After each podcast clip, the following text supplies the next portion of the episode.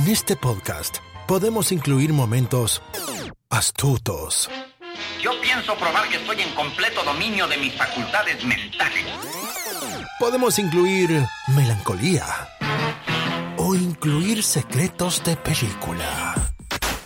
I see dead people.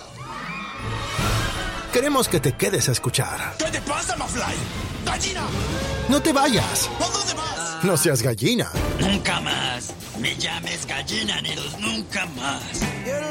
Acomódate. Bienvenidos a Baterías No Incluidas. Con Jimena Campos y Samuel López. Únete a la aventura. Un podcast dedicado a la cultura pop del cine y televisión que hicieron historia. Vamos a llevarte por un túnel del tiempo audiovisual lleno de recuerdos y grandes momentos. Prepárate un buen asiento, palomitas, algo para tomar, porque así comenzamos. Baterías no incluidas. Arranca. Bienvenidos.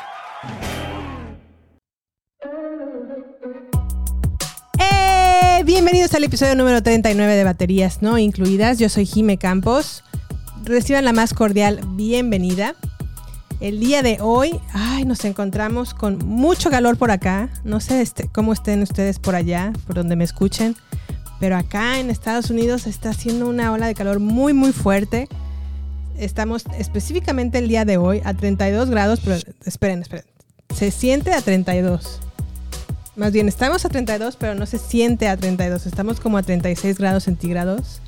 Porque la humedad lo está haciendo todavía más caliente el clima.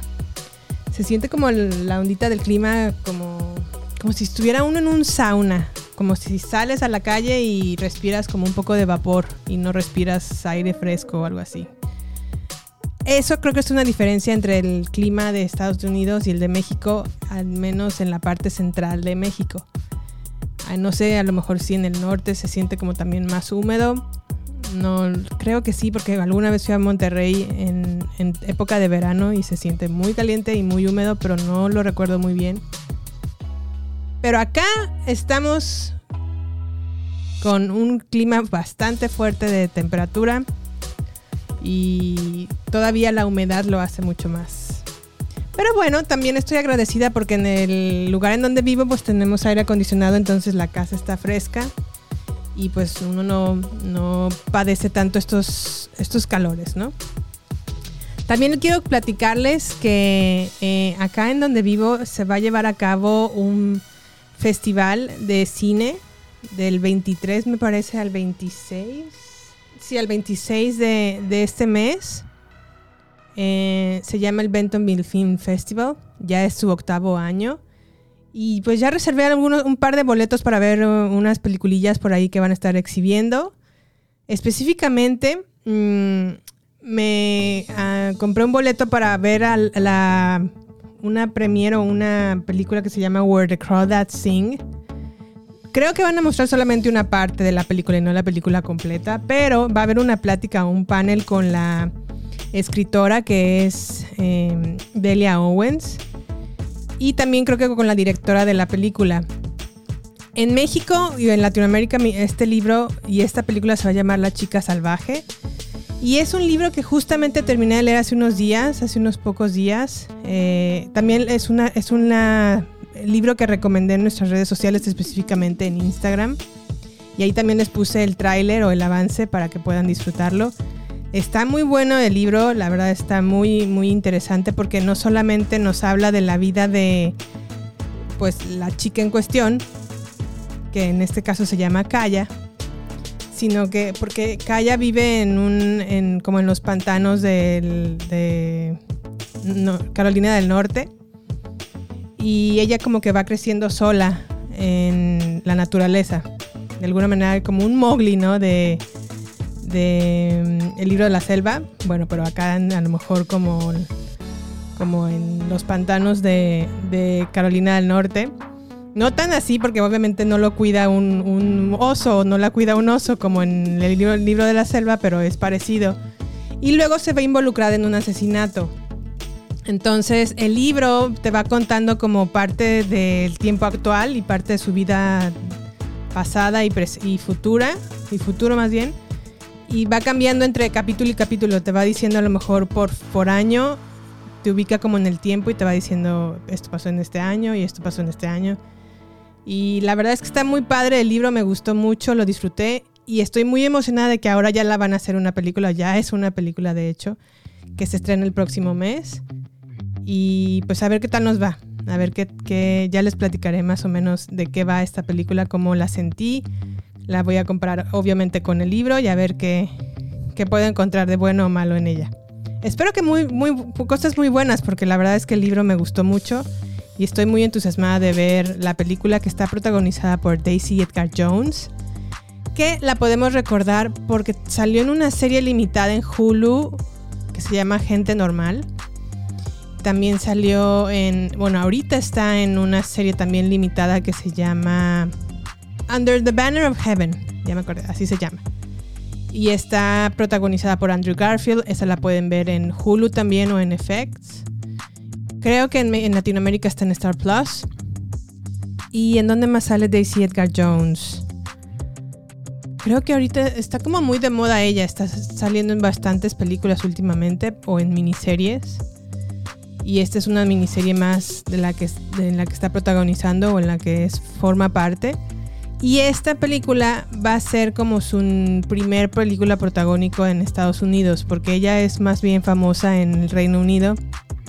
Eh, y ahora ya la van a pasar para acá a Estados Unidos y la contrataron para esta película Where the Crow That Sing que es la, de hecho, la productora es eh, Sunshine of Flower. No, son, la, productora de Reese Witherspoon. Discúlpeme que ahorita no tenga el nombre en la mente, pero esta productora se ha encargado de, traernos a lo mejor como producciones tipo Big Little Lies, entre otras muchas producciones que la verdad están muy interesantes, son historias muy interesantes y en donde las mujeres son las protagonistas. Y pues bueno, ya les platicaré qué tal qué tal está la chica salvaje y les platicaré también obviamente cómo me fue en este panel en donde va a estar tanto la autora del libro como la directora de la película. A ver qué tal nos va. Y también les cuento que el día de ayer vi el final de Obi-Wan Kenobi en Disney Plus. No sé a ustedes qué les pareció, coméntenme en redes sociales qué tal les pareció este, esta miniserie o una serie limitada de seis episodios. A mí la puedo comparar como con... ¿Qué será? Ah, a lo mejor con un taco de pastor hecho en Estados Unidos. Y no porque a lo mejor los tacos de pastor sean malos en Estados Unidos, son buenos. Pero no sé si a lo mejor la calle, la partícula de la calle es un básico en el taco mexicano. Que, tiene como un saborcito diferente, más rico. No sé, es, un sabor diferente. Y en México, pues los tacos de pastor están como, te saben como, a mí en lo personal me saben mucho más ricos. Acá no es tan mal, no es un mal pastor, pero no te saben igual. Y eso me pasó con Obi-Wan Kenobi. Creo que era una historia muy interesante. Es un personaje muy interesante. Yo estaba muy entusiasmada de ver Obi-Wan Kenobi era como el Mandalorian para mí en, versión más relacionada con Star Wars o con el mundo de, los Skywalker. Y dije, esta va a estar buenísima. Mm, va a haber mucha acción. Va a estar, va a estar obviamente, obviamente Iwan McGregor reinterpretando su papel de Obi-Wan Kenobi. Va a estar Anakin Skywalker, que es Hayden Christensen. Va a estar buenísima. Pero la verdad es que no, no, no, no, se me hizo mala, no me malentiendan, no es una mala miniserie. Pero creo que desperdiciaron personajes sumamente importantes en la trama o en la historia de Star Wars. Darth Vader es como o sea, uno de los villanos más importantes de la cultura pop. Y en esta serie como que sí estuvo bien, pero no estuvo como, estuvo como desdibujado. Eh, los enfrentamientos que tuvo con espada láser con Obi-Wan no estuvieron tan buenos como a lo mejor los que salen en episodio 1 o en episodio 3 de Star Wars, que sí son enfrentamientos a espadazos rápidos y, longevos, o sea, duran bastante tiempo. Acá los enfrentamientos que tuvieron estuvieron como muy mal dirigidos, muy mal grabados, porque hacen muchos cortes y no, no, no puedes disfrutar realmente pues la, la pelea, ¿no? Los espadazos. Y qué otra cosa, también como que siento que no sentía a Darth Vader como tan malo. Aunque algo que sí me gustó mucho fue el personaje de Obi-Wan. Completamente quebrado, completamente desilusionado, triste. mm, como que anda. Obviamente él se está ocultando porque la serie se ubica entre el episodio 3 y el episodio 4, específicamente 10 años o 12 años después de lo que sucede en el episodio 3. Ustedes saben que en el episodio 3 el templo de los Jedi es destruido y la orden de los Jedi es aniquilada con la Order 66 o la Orden 66 que emite el, el senador Palpatine, Palpatine y aniquilan a los Jedi. En esta temporada o en esta miniserie trata de que Darth Vader tiene como a una inquisición o a un sector, o sí, a una inquisición encargada de seguir buscando a Jedi y eliminarlos. Y obviamente una de ellas, una de, de este miembro de la Inquisición, está como muy obsesionada por encontrar a Obi-Wan Kenobi. Hasta que por fin lo encuentra. Y como que ella quiere cobrar venganza, como que le tiene a lo mejor algún estilo de. de. Pues como que. Sí, como de odio. Pero al final de cuentas nos damos. O sea, nos damos cuenta de que no es así, de que tiene otro propósito este personaje. Esta villana en particular no me gustó tanto tampoco, no se me hizo tan buena actua- actuando como villana o actuando en este papel. No sé por qué la castearon y no tengo nada en contra de ella porque es muy buena actriz en otra, la he visto por ejemplo en, en Gambito de Dama o en The Queen's Gambit junto con Anya Taylor Joy, era su amiguita del orfanato y la verdad es que ahí lo hace muy bien. También sale en hace poco la vi en Ambulancia la película que fue dirigida por Jerry Bruckheimer o Michael Bay. Michael Bay, de hecho, discúlpenme, fue Michael Bay. Protagonizada por Jake Gyllenhaal. Ella también sale en Ambulancia y está mucho mejor. Pero aquí en Obi-Wan Kenobi como que, no sé, no sé si le faltó dirección o no sé si fue un mal cast, que no me gustó la verdad la, la, la- la- el personaje. Lo que sí me gustó, hay una escena en, un enfrentamiento entre Obi-Wan y Anakin en donde Obi-Wan como que le, corta con la espada láser una parte de su, de su casco y podemos ver por fin a, a Hayden Christensen. Esta escena es muy muy buena y esto creo que vale la pena toda la miniserie por ver esta escena porque sí es muy muy muy buena. Esa sí me entusiasmó mucho. Pero viéndolo como en perspectiva, Mm, y a lo mejor está mal dicho esta frase, pero me quedó a deber un poco, la verdad. Otra parte que también me gustó de Obi-Wan fue la niñita que interpreta a Leia, la princesa Leia. Mm, me, cayó muy bien, la verdad. Fue- Se me hizo una niña muy tierna, muy modosita. Muy, muy tierna, muy bonita, la verdad. Ella me cayó muy bien. Aunque sí también hubo como ciertas inconsistencias, como en la parte donde va huyendo de los malos y va, va como corriendo ella con todo su ser. Pero pues obviamente da pasitos chiquitos porque es una niña, parece una niña de 8, de 8 a 10 años. Si no, está- se- se ve realmente muy chiquita, como de 8 años. Y cuando corre, pues obviamente da pasitos muy chiquitos. Pues en esos pasitos muy chiquitos ningún adulto la puede alcanzar. Y eso se me hace un poco como, in- como poco creíble de la historia. Pero bueno, a pesar de que tiene como su- sus inconsistencias, el personaje me cayó muy bien, se me hizo muy tierno. Me gustó cómo los conectaron o cómo conectaron la historia de Leia con Obi-Wan. Y, y en general, pues bueno, me gustó, sí, pero creo que The Mandalorian, en cuanto al universo de Star Wars y en cuanto a lo que se refiere a miniseries o a, series limitadas, como lo ha sido Boba Fett, como lo ha sido The Mandalorian y como ahora lo es Obi-Wan Kenobi, para mí mis grandes esperanzas era Obi-Wan.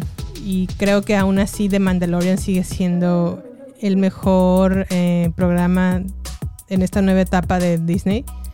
O de la compra de Disney a, George Lucas y de, de pasar historias no solamente en el cine, sino en la televisión por medio de su plataforma de Disney Plus. Creo que The Mandalorian sigue siendo definitivamente su carta más fuerte en Star Wars. Y en Obi-Wan, híjole, y no, no por tirarle mala onda a Deborah Chow, que es la directora de todos los episodios de Obi-Wan Kenobi, pero así hubiera sido un hombre, también lo hubiera criticado de la misma manera. Fue una mala dirección. No estuvo tampoco tan mala, pero mm, sí siento que le faltó un poquito más experiencia en cuanto a grabar escenas de acción. Y a lo mejor si hubiera sido, no sé, Bryce Dallas Howard, que sí ha hecho episodios en The Mandalorian, le hubieran quedado mucho mejor. Esa es mi, mi percepción. Digo, no, no, no sé mucho de, de lo que se requiere para dirigir un episodio, pero creo que los movimientos de la cámara y los cortes que hizo, sobre todo en las peleas, me, me sacaban como de la emoción y eso me frustró un poco. ¿A ustedes qué tal les pareció Obi-Wan Kenobi? ¿Les gustó? ¿Se les hizo me? ¿No les interesa Star Wars? Platíquenme en nuestras redes sociales en arroba baterías podcast. Tenemos, estamos más bien en Instagram, Facebook y Twitter. También les cuento que por ahí vi el tráiler del volumen 2 de Stranger Things que se me hizo genial, genial. Me entusiasmó muchísimo este nuevo avance de Stranger Things. Como les dije en el episodio pasado, uh, a mí me gustó Stranger Things temporada 4 hasta que le di la segunda vuelta, porque la primera vez que la vi se me hizo mala. Y luego la volví a revisitar y la verdad es que sí es una muy buena temporada 4. Eh, se me hace que sí le echaron más ganas a la escritura o al, al sí, a escribir a los personajes, a, los, eh, a la historia se me hizo mucho más interesante que a lo mejor la temporada 3, que, que ahora creo que la peor temporada es la 3. Mm, sí, definitivamente la primera sigue siendo la mejor y la más eh, original y la más cool y la más... Todo está perfecto en la temporada 1. Pero la temporada 4 es muy buena y este avance de Stranger Things del volumen 2 es mucho más... Eh, te entusiasma demasiado, la verdad. A mí sí me emocionó. Me gustó mucho cómo se ha puesto de moda esta canción Running Up That, Hill de Kate Bush. Por ahí leí en, en, Twitter que Kate Bush, Bush es dueña de esta canción, de su letra y de su música. Y también tienes ella en ella, o, o, más bien ella es propietaria de los derechos de publicación de esta canción. Entonces con el boom que ha tenido la canción con Stranger Things se ha vuelto como a, ponerse en las listas de popularidad. Y ahorita eh, Kate Bush está recibiendo aproximadamente por semana 250 mil dólares en regalías por esta canción. Entonces, qué padre, la verdad me, daría, me, dio muchísimo gusto por ella. Eh, está como, ella ha dado entrevistas que está como muy asombrada de que se haya como despertado este boom por esta canción, que a lo mejor sí en su momento sí fue un hit, pero no, fueron, no fue tan importante y ahora está en los primeros lugares de popularidad. Me da mucho gusto por ella. Y, qué más, no sé si ya también ustedes tuvieron la oportunidad de ver el avance, está muy muy bueno, se los recomiendo mucho. También tuve la oportunidad de ver el avance de Blonde, me, me, más bien Samuel como que me hace reír mucho porque me dice, cada vez que usa la palabra blonde, en lugar de decir blonde, dice blonda. Y me dice el otro día, ¿ya, viste el avance de Blonda? ¿Y cuál Blonda? No, es Blonde. Y Blonde eh, está protagonizado por Ana de Armas. Ella va a interpretar a nada más y nada menos que a Marilyn Monroe. Eh, esta es una película que también se va a estrenar en, Netflix en septiembre, me parece. Déjenles digo específicamente qué día. El 23 de septiembre se va a estrenar. Bueno, está. Eh, esta es la fecha tentativa. El director es Andrew Dominic. Andrew Dominic, no sé si han visto una película que se llama El asesinato de Jesse James por el cobarde de Robert Ford. Esta película es protagonizada por Brad Pitt y es del 2007. Él es el director y a mí se me hizo esta película muy muy buena. O sea, la cinematografía está eh, increíble en esta película. Obviamente la cinematografía de, de esta película está nada más y nada menos que hecha por Roger Dickens. Que bueno, Roger Dickens es un mm, maestro en la cinematografía. Ha tenido demasiadas películas, como por ejemplo Sicario es una de ellas. Eh, The Shawshank Redemption es otra. Blade Runner es otra, No Country for Old Men, Skyfall, 1917, o sea, es un súper cinematógrafo o director de fotografía, es muy muy bueno. Pero regresando al director, que es Andrew Dominic, es el director de El asesinato de Jesse James por el cobarde Robert Ford. Esta película se la recomiendo mucho. La pueden encontrar en Prime Video. Em, pero también es el director de Blonde, que está em, que más bien nos presentaron como un avance en redes sociales. Se ve como que la película es en blanco y negro. No sé si toda la película es en blanco y negro. Parece ser que sí. Y no sé, ¿ustedes qué opinan? ¿Cómo ven a Ana de Armas interpretando a Marilyn Monroe? La verdad es que sí, creo que está pesado el personaje. No sé si ella pueda realmente lograrlo. Yo creo que sí, eh, porque me gustó mucho su papel en Sin Tiempo para Morir pero no sé, no sé si para Marilyn Monroe, es, Monroe esté, esté pesado para ella o esté lista. Ya lo veremos. Por el avance se ve que sí. A mí me gusta cómo se ve. Ya, lo, ya veremos si realmente cumple con las expectativas o no, porque sí tiene muy pesado esos zapatos que llenar. Y no sé ustedes ya les, ya les, qué les pareció este tráiler, si les gustó o no les gustó, si ya lo vieron. Y pues bueno, sin más, voy a presentar los temas de este día o de este episodio que es Jurassic World Dominion. También vimos por ahí conversaciones entre amigos. Y también vi la película, la desastrosa película Spider-Head en Netflix. Pero bueno, vámonos por orden. Comencé, o bueno, el, ¿qué día fui al cine? El martes me parece, fui al cine. Y obviamente tenía la expectativa de ver Jurassic World. Yo no había visto las demás películas. Eh, sé que esta es una saga o una trilogía protagonizada por Chris Pratt. Y nunca había visto las demás, la verdad como que no me llamaba mucho la atención. Para mí el único Jurassic que existe es el Jurassic Park de Steven Spielberg del 93. Y de ahí en más como que no me interesaba mucho seguirle la, la pista. Pero cuando vi el avance de Jurassic World Dominion dije, ok, sí, me gusta, estoy entusiasmada, tengo que ver las demás para como que llegar con toda la idea y todo el conocimiento y entonces sí disfrutar esta, esta película. Había escuchado críticas no muy buenas de esta última entrega. Dije, pues bueno, de todos modos la voy a ver para, para ya como, como cerrar ciclos, ¿no? Como dicen por ahí. Y pues bueno, ¿qué les parece si antes de platicar sobre Jurassic World Dominion les pongo el audio trailer y regresamos? ¿Va?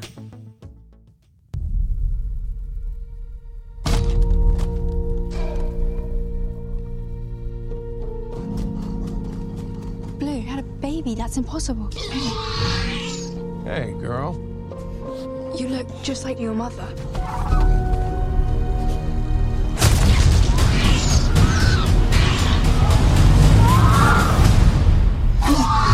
I promise you, I am gonna get her back.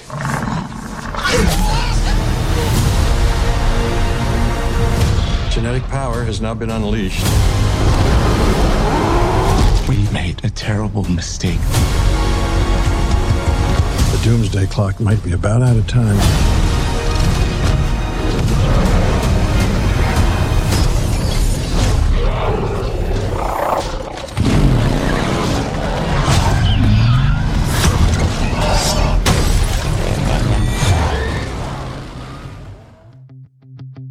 Bueno, ahí estuvo el avance del tráiler de Jurassic World Dominion. La película va más o menos así. Cuatro años después de la destrucción de la isla nublar, los dinosaurios ahora conviven y cazan con los seres humanos en todo el mundo. O sea, son bien amiguis, amiguis. Obviamente no. Pero en este frágil equilibrio remodelará el futuro y determinará de una vez por todas si los seres humanos seguirán en la cúspide de los depredadores en un planeta que comparten con los animales más temibles de la creación. Pues imagínense un mundo en donde en verdad existiera un T-Rex en Francia. La verdad, obviamente no creo que tengamos una oportunidad. Por algo se extinguieron hace 10.000 años antes de nuestra existencia. Pero bueno, vamos a caer en la convención de que sí podemos de alguna manera convivir y que ahora estamos eh, pues en un mundo en donde están tanto ellos como nosotros y que estos dinosaurios se diseminaron por todo el mundo. Ahora, ese es el, el momento en donde nos presentan esta película. Pero antes de empezar a platicar de ella, les voy a decir un poco de la ficha técnica.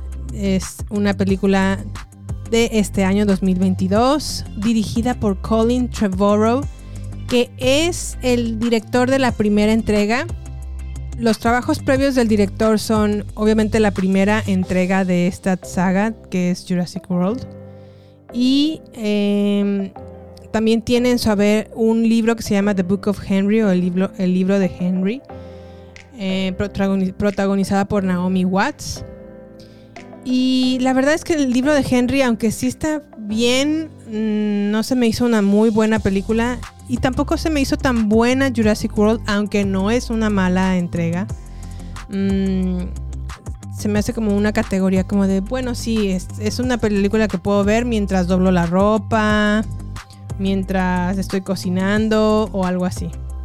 Y había escuchado a lo mejor malos comentarios de Jurassic World Dominion, pero a mí la verdad es que cuando fui a verla al cine no se me hizo necesariamente mala. Obviamente se nota y bueno, por lo que he investigado de la película es que fue muy difícil grabarla porque fue, o sea, empezó la grabación en marzo del 2019 y pum, se, se, se canceló porque fue el, el brote de la pandemia del COVID. Y ya no pudieron seguir por cierto tiempo. Luego pasó creo que un año y volvieron a contratar, bueno, volvieron a juntar al elenco, pero lo juntaron en diferentes secciones. Entonces la película se graba como primero en, Montana o en una parte en el norte de, Estados Unidos, donde hace mucha nieve. En esta última entrega eh, empieza la historia con que secuestran a Macy Lockwood, que fue la nieta del co-creador o sí, el co-creador de Jurassic Park. La secuestran a ella junto con un dinosaurio, el hijo de Blue. No les estoy diciendo a lo mejor spoilers porque eso lo mencionan en el tráiler. Secuestran al hijo de Blue, que es como un velociraptor muy tiernito, que entrenó de alguna manera, por decirlo entre comillas, lo entrena Chris Pratt y viven junto con él en el bosque, en esta parte norte del país. Y lo secuestran tanto a él como al, bueno, tanto al dinosaurio como a la niña. Que acuérdense que ella es un clon. No necesariamente es una hija natural o de vientre, por decirlo de, de alguna manera, de, de la hija del, del co-creador de Jurassic Park ella es un clon y en ella como que habita la clave para que pueda... Mm, como, es como el link perdido, el eslabón perdido del DNA de, de, los, de los dinosaurios para que como que no enfermen y... Y no sé, o sea, como que eso, esa parte como que está muy, muy, muy rara. Obviamente la, la secuestran, se la llevan como a Malta pero como que de alguna manera yo entendí o por lo que vi en la película dije, claro que se fueron a Malta porque a lo mejor Malta les ha de haber dicho a los de a la producción de Jurassic World, graben aquí en este país, se los damos súper barato, este, pueden usar y disponer de partes de Malta para grabar, pero por favor vengan y graben. Porque realmente si no hubiera existido Malta en, en la película no pasa absolutamente nada. Obviamente hay, hay escenas de acción muy padres en Malta, pero realmente no impacta en lo absoluto en la historia. Se me hizo como a lo mejor un poco innecesario. Pero bueno, hay que caer en la convención y, entender que a lo mejor tenían que grabar ahí. Ahí conocen a, una, a un personaje importante que es una piloto de avión. Se llama Kyla Watts. Y ella obviamente tiene la intención de llevarlos de Malta a otro país, que es en donde están ahora sí todos los- la mayoría de los dinosaurios en una corporación que se llama Origen, que está como alterando a animales genéticamente para que acaben con la, la- las cul- los cultivos o la agricultura del mundo, excepto los campos de agricultura que ellos, de los que ellos son dueños y de los que están como alterados genéticamente para generar como nuevos alimentos, pero alterados genéticamente y alimenten al mundo. No sé si me di a entender. Eh, aquí es donde entran los personajes antiguos o los personajes clásicos de Jurassic Park, que fue el- en su momento Laura Dern, este Sam Neill y Jeff Goldblum en su personaje como Ian Malcolm. Laura Dern, acuérdense que es Ellie Sattler y Sam Neill es Alan Grant. Ellos como que se encuentran, su misión es como encontrar pruebas de que estos langostas que están como del tamaño de un, un zapato o de un patín, estas langostas están acabando con la agricultura de todo el mundo, excepto con, con o sea, menos con la agricultura que produce o se hace por medio de Origin. Entonces la intención de estos personajes es demostrar que estas langostas vienen de ellos y no son a lo mejor alteraciones naturales de un porque se dio a a raíz de, de estos liberación de dinosaurios. Entonces, a mí, eh, como les digo, la, la historia no se me hizo necesariamente mala. Eh, no se me hizo aburrida tampoco. Mm, tampoco se me hace a lo mejor una historia o una película súper, súper eh, interesante o cerebral. A lo mejor no lo es. Y también creo que obviamente el traer a los personajes clásicos de Jurassic Park sirve como un fanservice que obviamente satisface a los más se- seguidores de esta saga, ¿no? A mí me gustó que los trajeran, pero a veces siento como que ya es abuso de todas de las películas, como que es obligatorio dar un fanservice como para calificar a una película de buena o mala. Y a lo mejor esto nos ha acostumbrado Marvel. No sé ustedes qué opinan. Sí me gustó que los trajeran los originales, es- no lo puedo negar, sí es entusiasmante o sí entusiasma, pero a veces siento como que no tenían mucho propósito traerlos a los tres. No sé, esa es mi opinión. Otra cosa que a lo mejor mm, me pongo a pensar en la, o traigo a discusión a la mesa es, ¿se fijan cómo últimamente en las películas ya los Elon Musks o los Mark Zuckerbergs son como los nuevos villanos? Y a lo mejor lo digo esto porque o no sé ustedes qué piensen si en realidad son personas que son peligrosas para la sociedad. Tener tanto poder tecnológico y tanto dinero para amasar tanto poder tecnológico y se conviertan realmente en villanos o están, es mejor una, una idea como contener a este tipo de, de personajes de la vida real.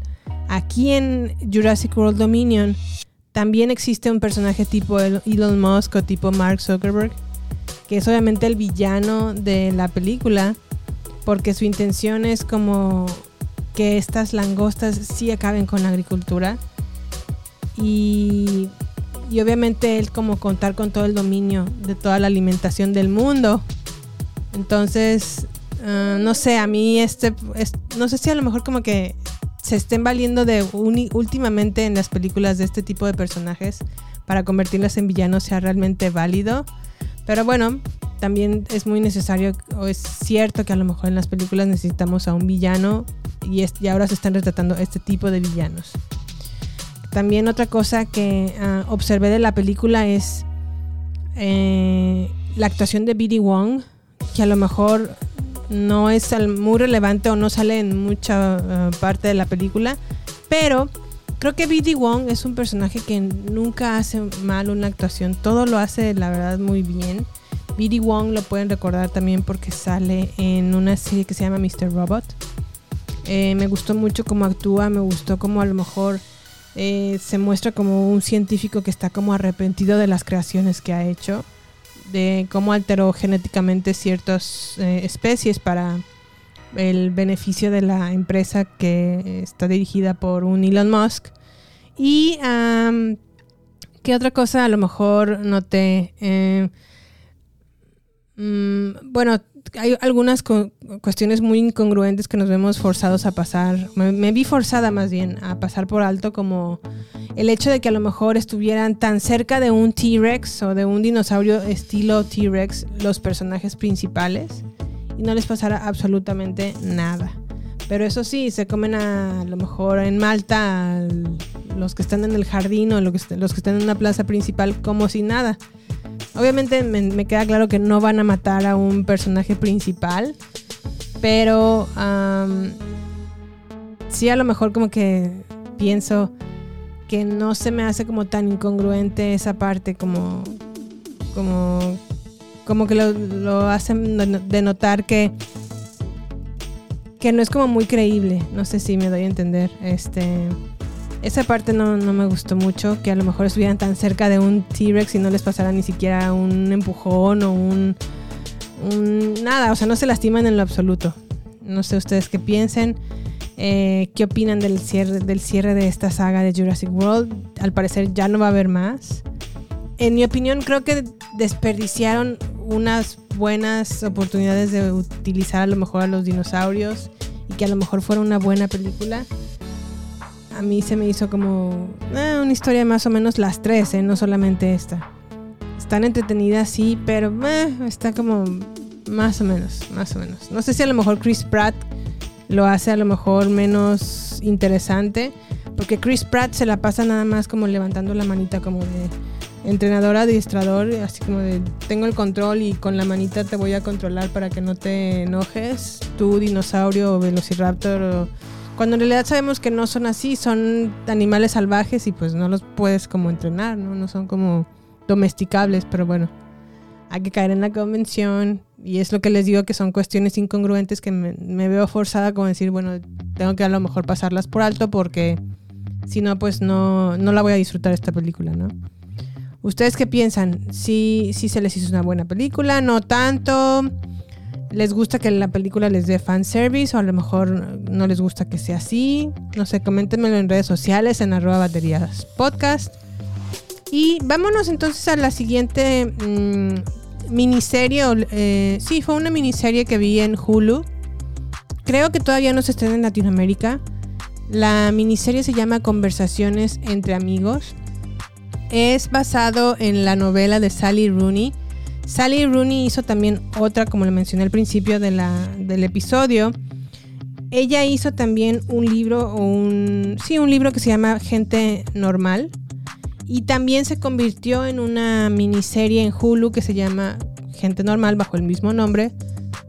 Y ahora, este, eh, realmente Conversaciones entre Amigos fue su primera novela, pero es la segunda novela que llevan a la, que llevan a la televisión.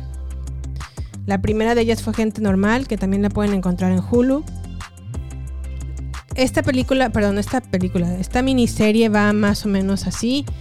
Eh, se trata de dos estudiantes que son universitarias, que viven en Dublín, en Irlanda. Se llaman Frances y Bobby. Frances y Bobby son como mejores amigas en el tiempo presente, pero fueron amantes en el pasado. Y ahorita como que ya solamente son buenas amigas.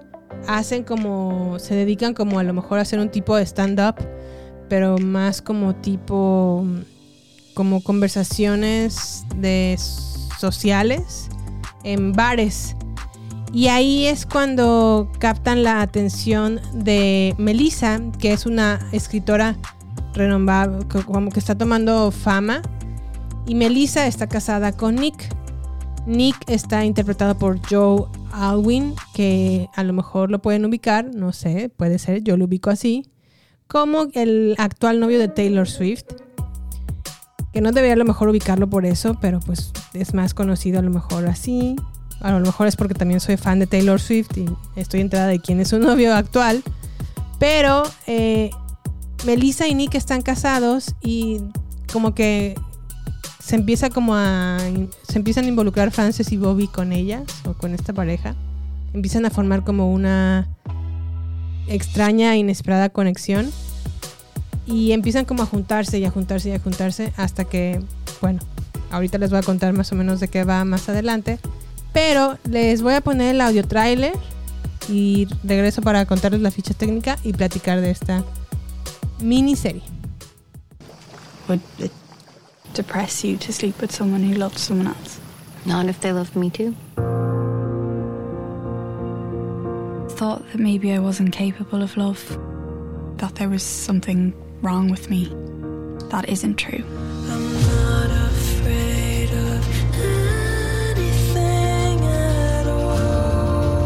I know they're married, but I thought he was funny.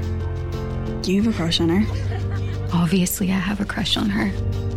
I have this impulse to be available to you all the time.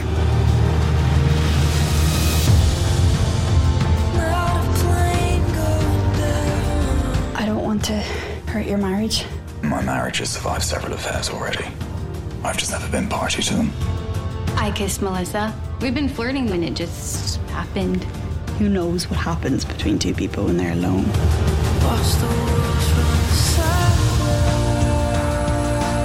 I've never had sex with a man before. My entire romantic history is just Bobby.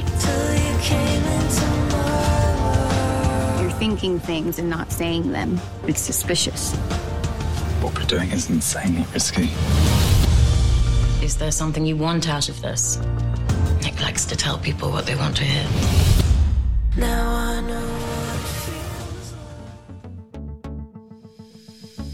Bueno, ya escucharon ahí el audio trailer de Conversaciones entre Amigos, protagonizada por Joe Alwyn, Jermina Kirk, Sasha Lane, Alison Oliver. Está eh, dirigida por Leanne Wellham y Lenny, Abraham, Lenny Abrahamson.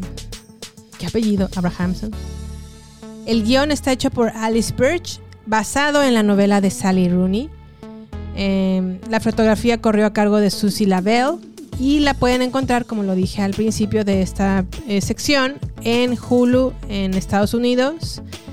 En México me parece que aún no tiene una distribución, pero lo más seguro es que salga o en Amazon Prime o en Star Plus. En cuanto a la novela de Sally Rooney, Sally Rooney de hecho es muy joven, tiene apenas 31 años de edad. Nació el 20 de febrero de 1991 y su primera eh, novela fue Conversaciones entre amigos y le siguió Gente Normal. Conversaciones entre amigos la, lanzó la novela en 2017 y Gente Normal en 2018 y ahorita me parece que está a punto de salir su nuevo libro. Me gusta la verdad cómo escriben, no he leído Conversaciones entre amigos, pero sí leí Gente Normal. Me gusta cómo escribe, me gusta a lo mejor cómo representa o busca a lo mejor representar en sus historias a Irlanda. Porque, pues bueno, estas dos, dos novelas la, la, la llevan a cabo en este país.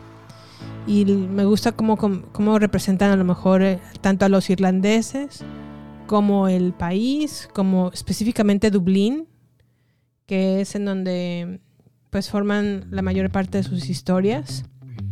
Em, también me agrada mucho cómo sutilmente desarrolla sus personajes. Los va desarrollando, no lento, pero a lo mejor como, como que empiezas a ver rápido cuestiones peculiares de sus personajes. Que los hacen a lo mejor no que no los consideres ni como buenos ni como malos, sino como seres humanos que tienen cosas buenas y cosas malas, como en realidad somos nosotros. Y me agrada también que em, que la historia como que no busca, bueno, como les dije, desarrolla sutilmente a los personajes, pero se centra siempre como en un personaje principal. En Gente Normal lo hizo con, con una pareja, pero en Conversaciones entre Amigos lo hace con Frances. Es su personaje eh, central y de ahí obviamente colorea o pinta los demás personajes a su alrededor de Frances, que es Bobby, que es su expareja y ahora mejor amiga. Eh, Melissa, que es la esposa de Nick. Y Nick, con quien desarrolla una relación extramatrimonial o fuera del matrimonio porque Nick está casado con Melissa, pero se involucra con Frances. Y me gusta también a lo mejor como el desarrollo de personajes es como muy certero y al mismo tiempo es complejo. Específicamente en el caso de Frances me desespera un poco como no encuentra en palabras o no encuentras como cómo enfrentarse a su sentir cuando tiene a la persona enfrente. Y con ello me refiero a que hay, hay momentos en donde el personaje como que se está muy acartonado, como que no, como que de alguna manera no muestra como emociones, ni tristeza, ni nada, porque así es el personaje. Y creo que más bien la autora así lo quiso desarrollar como un, un personaje que a lo mejor no está muy segura de, de tener como sentimientos de amor. Y evidentemente los tiene, pero, pero sí a lo mejor, como les digo, sí son como personajes complejos. Y en este triángulo, en no triángulo porque no son entre tres, sino es entre cuatro. Primero Bobby y Melissa como que empiezan a coquetear entre ellas y no se da a entender si a lo mejor se involucran eh, o tienen una relación fuera de su matrimonio. A mí, por lo que yo pude ver, a mí me parece que sí lo tienen, pero que ahí queda, ¿no? O sea, como que no pasa a mayores, a lo mejor sí tienen un tipo de relación, pero no se, no se hace más ah, profunda. Y en el caso de Nick y Frances, sí se hace más profunda porque Frances genuinamente se enamora de Nick. Y Nick genuinamente también se enamora de Frances, pero también es muy claro con ella de que, ok, sí, estoy contigo, pero no quiero estar, no quiero dejar a Melissa, porque también la quiero y obviamente esto causa como conflictos en Frances porque obviamente como cualquier persona que se involucra en este tipo de situaciones busca o espera que eventualmente deje a la esposa, el marido y se vaya con ella o esté con ella y no es así. Y creo que Nick, es, lo que me gusta de Nick es que desde el principio como que él es muy franco y le dice no es lo que estoy buscando, pero obviamente en el caso de Frances, como que al principio lo acepta como si está bien, no, hay ningún inconveniente, lo, acepto, pero a la larga sí le molesta. A la larga sí, eh, sí se ve evidentemente que no está satisfecha con este arreglo. Y ahí es donde empieza como las complejidades de esta situación. Llega un punto en donde Melissa es como de estas parejas a lo mejor ya muy modernas en donde le llama a Frances ya con pleno conocimiento de que están teniendo una relación extramarital Nick y Frances. Y le llama y le dice, ok, vamos a, hablar, vamos a platicar. Y se sientan a una mesa a tomar té y son gente muy civilizada, muy en control de sus emociones porque mm, platican honestamente y abiertamente de la, de la situación. Sí, a lo mejor hay un poco de reclamos, pero sin llegar a lo mejor a un jalón de pelos o cachetadas o golpes o lo que a lo mejor vemos en las novelas mexicanas que sucedería, ¿no? Acá no es así, es una conversación muy honesta y muy abierta, pero em, cuando Frances empieza como a, a, tener como los conflictos de que a lo mejor el arreglo ya no le está siendo suficiente, ahí es cuando se empieza como a desdibujar el personaje. No desdibujar porque no, creo que lo hacen a propósito, pero creo que ahí es cuando ah, a mí se me hace la parte donde Francis se me hace menos interesante. Sin embargo, obviamente esta situación en la que se ve involucrada con Nick la hace como revalorar su relación con Bobby, que es su mejor amiga, y se da cuenta que lo importante que es para ella Bobby. Lo importante que es su amistad en su vida, lo importante que es para ella tenerla presente. Obviamente no les voy a decir el final de, de esta historia, pero eh, me gusta mucho a lo mejor cómo uh, la serie como que retrata las complejidades de un matrimonio, porque como lo dijo en el avance de Frances, realmente no sabes lo que sucede de la puerta de la casa para dentro de un matrimonio. Cada quien tiene a lo mejor una idea de cómo es una persona o de cómo es una pareja, pero realmente no, no es así, o sea, no tenemos como ni, la, ni idea de cómo realmente sean. Y también otra cosa que me gustó mucho es que mm, a mí al menos me hicieron como cuestionarme, ¿realmente nacemos para ser monóga- monógamos o realmente somos polígamos o, por naturaleza o, o no sé, como que me hizo cuestionarme como realmente sería muy complejo a lo mejor estar en una situación así, que yo en lo personal lo evitaría, pero a lo mejor no podría decir con certeza que a lo mejor alguna vez no me puede suceder. Porque realmente no, no sabemos cómo a lo mejor vamos a ir cambiando con el paso de los años. Pero también creo en el, lo que, el término que es el dominio propio. Y creo que también eh, si, tuviéramos o aprendiéramos a, a ejercer este dominio, nos evitaríamos de muchos problemas. Y en el caso de Frances, creo que a lo mejor en el momento en donde se dio cuenta que Nick estaba haciendo para ella algo más, obviamente todos tenemos la decisión de si voy a dar el paso o no lo voy a dar. Nuestra a lo mejor emoción y nuestra pasión nos, nos impulsa como a darlo, pero también hay que estar muy conscientes de lo que conlleva esa decisión. Y si a lo mejor es como más complejo de lo que realmente es, como diría a lo mejor José José, hasta la belleza cansa porque dices, si me voy a meter en un, como en un- una cosa tan compleja, ¿para qué? O sea, no sé. También entiendo que Frances está como en sus 20 en sus años 20 o en su universidad. Y a lo mejor tienes la energía para estar metida en una situación como esta, ¿no? Que a lo mejor tu vida está como muy, como muy melodramática. Y eso te emociona y te hace sentir a lo mejor viva y te hace sentir, eh, pues sí, emocionada con esta situación, ¿no? Pero llega un punto en donde a lo mejor creo que tanto te desgasta, a pesar de que a lo mejor estés en tus 20 y también creo que a lo mejor una persona ya en sus 40 o 50 como que le pensaría a lo mejor dos veces, diría, hoy no, no, no sé si estoy dispuesta a meterme en las complejidades de, de lo que es estar involucrada con un hombre casado y sobre todo que este hombre casado no tenga ni la intención de, de separarse, ¿no? Y no porque a lo mejor busque o, que se busque que se separe necesariamente, pero pues eh, es lo que me gusta de esta serie, que realmente se retratan como las complejidades de un matrimonio que ya lleva bastantes años juntos. Y, y que son también como muy abiertos y muy francos ante la situación. Entonces, no sé, se las, recomiendo, sí. Mm, la pueden ver en Hulu. Me gustaría a lo mejor que, me comentaran en redes sociales. ¿Ustedes qué opinan? ¿Les gustó? ¿No les gustó? ¿La, quieren ver? ¿No les interesa? Es una miniserie que creo que dura 10 o 12 episodios. No son episodios muy largos. Y yo lo que hice fue hacer un binge watching de esta serie. La terminé de ver un fin de semana y listo. La, la, quería, la vi y no la quería dejar de compartir. Por eso aproveché para traer este tema a colación.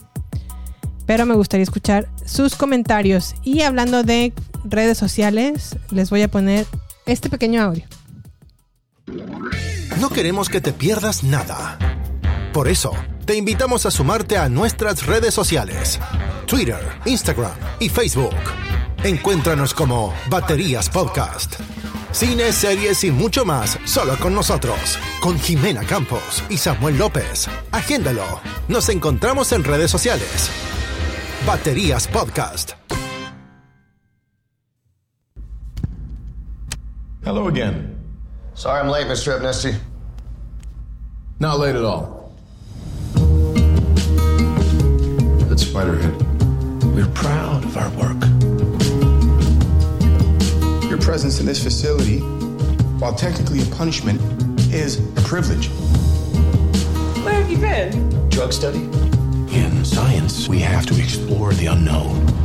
They've been testing me up and down. A lot weirder stuff than usual. This is new frontier stuff here. Before we begin, I need your permission to administer Dan 40. This place can really mess with your head. Drip on? Acknowledge. Drip on? Acknowledge. Acknowledge. Yeah, acknowledge. Let's do this. Are we getting this?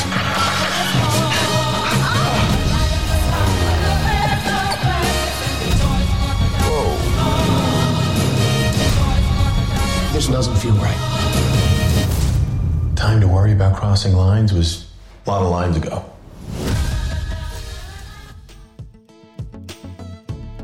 Bueno, lo que acaban de escuchar fue el audio trailer de La cabeza de la araña. Medio maluca esta película, la verdad. Está en Netflix, en, en inglés se llama Spiderhead, protagonizada por Crims, Crims, ¿eh? Chris Hemsworth, que es nuestro maravilloso Thor, Miles Teller, que lo acabamos de ver en Top Gun Maverick, como Rooster, Journey Smollett, Tess Hubbridge, entre otros. Está es dirigida por Joseph Kosinski, que es el mismo director de Top Gun Maverick. El guion corre a cargo de Red Reese y Paul Wernick. La música está hecha por Joseph Trapens. La fotografía de Claudio Miranda, muy buena fotografía, cabe destacar. Y La cabeza de la araña es una película en donde en un futuro próximo se le ofrece la oportunidad a los presidiarios de someterse a experimentos médicos para acortar su sentencia. Uno de los sujetos, que es Miles Teller o Rooster en Top Gun Maverick, es inyectado con una droga que, se que genera sentimientos de amor y empieza ahí a cuestionar como sus emociones. Los trabajos previos del director de Joseph Kosinski está también Only the Brave, que salió en 2017. Trabajó con Tom Cruise en Oblivion en el 2013 y es el director de Tron, El legado del 2010. Y no sé si ya tuvieron la oportunidad de ver esta película, está como lo mencioné en Netflix. Y ay, la verdad es que tengo sentimientos encontrados con Netflix porque hace poco, bueno, hace como tres semanas o cuatro ya, anunciaron que van a dejar de producir películas, lo voy a poner entre comillas, de vanidad, tipo The Irishman, o a lo mejor de autor, como a lo mejor, no a lo mejor, como de hecho es The Irishman o puede ser Roma. Eh, van a dejar de hacer este tipo de películas porque a lo mejor producirlas son muy caras y como ustedes saben Netflix se encuentra en apuros económicos acaban de perder 200 mil suscriptores y se estima que eh, pierdan una cantidad cercana a 2 millones. Entonces hizo como un ah, replanteo Netflix de lo que quiere ser y convertirse en los próximos años. Acaban de hacer un despido masivo de muchos de sus, de sus em, trabajadores a lo mejor indirectos y replantearon entre una entre muchas otras cosas esta situación que ya no van a ser películas de autor, pero en lugar de eso hacen Spiderhead, que a lo mejor ah, no a lo mejor es mala la película.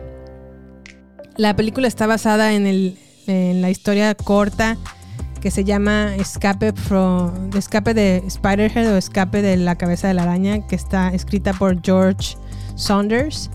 Y la verdad es que la, no he leído completa la, la historia corta de este autor, George Saunders, pero sé que tanto Red Reese y Paul Wernick, que también escribieron Deadpool, Zombieland o Six Underground, se encargaron de hacer el guion para esta película.